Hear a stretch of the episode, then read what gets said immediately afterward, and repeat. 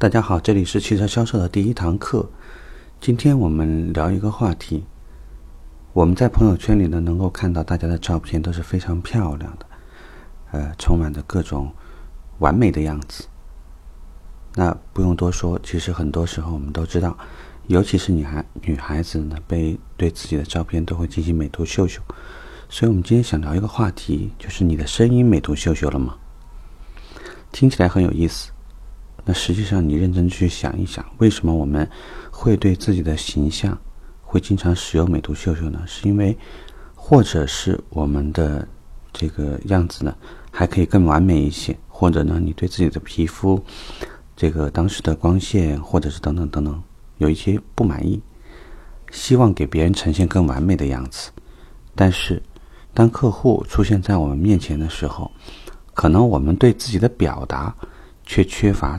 应该有的一些美化，给到客户的表述过于的直白。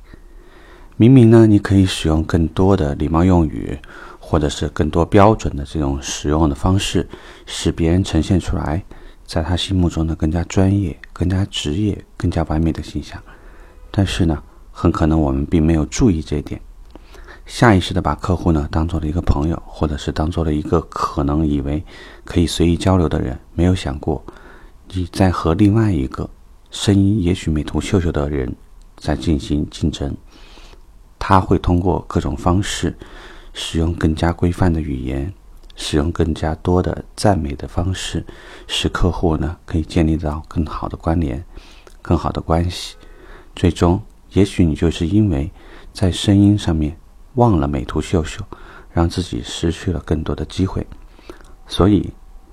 这个话题呢，最主要就想提醒大家，对于自己语言表述的规范性，无论是从我们产品介绍的方式，还是从需求分析，还是从给到客户每一个体验点的标准化，这个都是塑造你完美形象的重要的一个基础。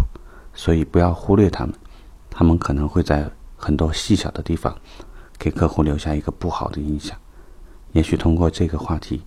你会有意识的调整自己，让自己成为一个更满意、更完美的人。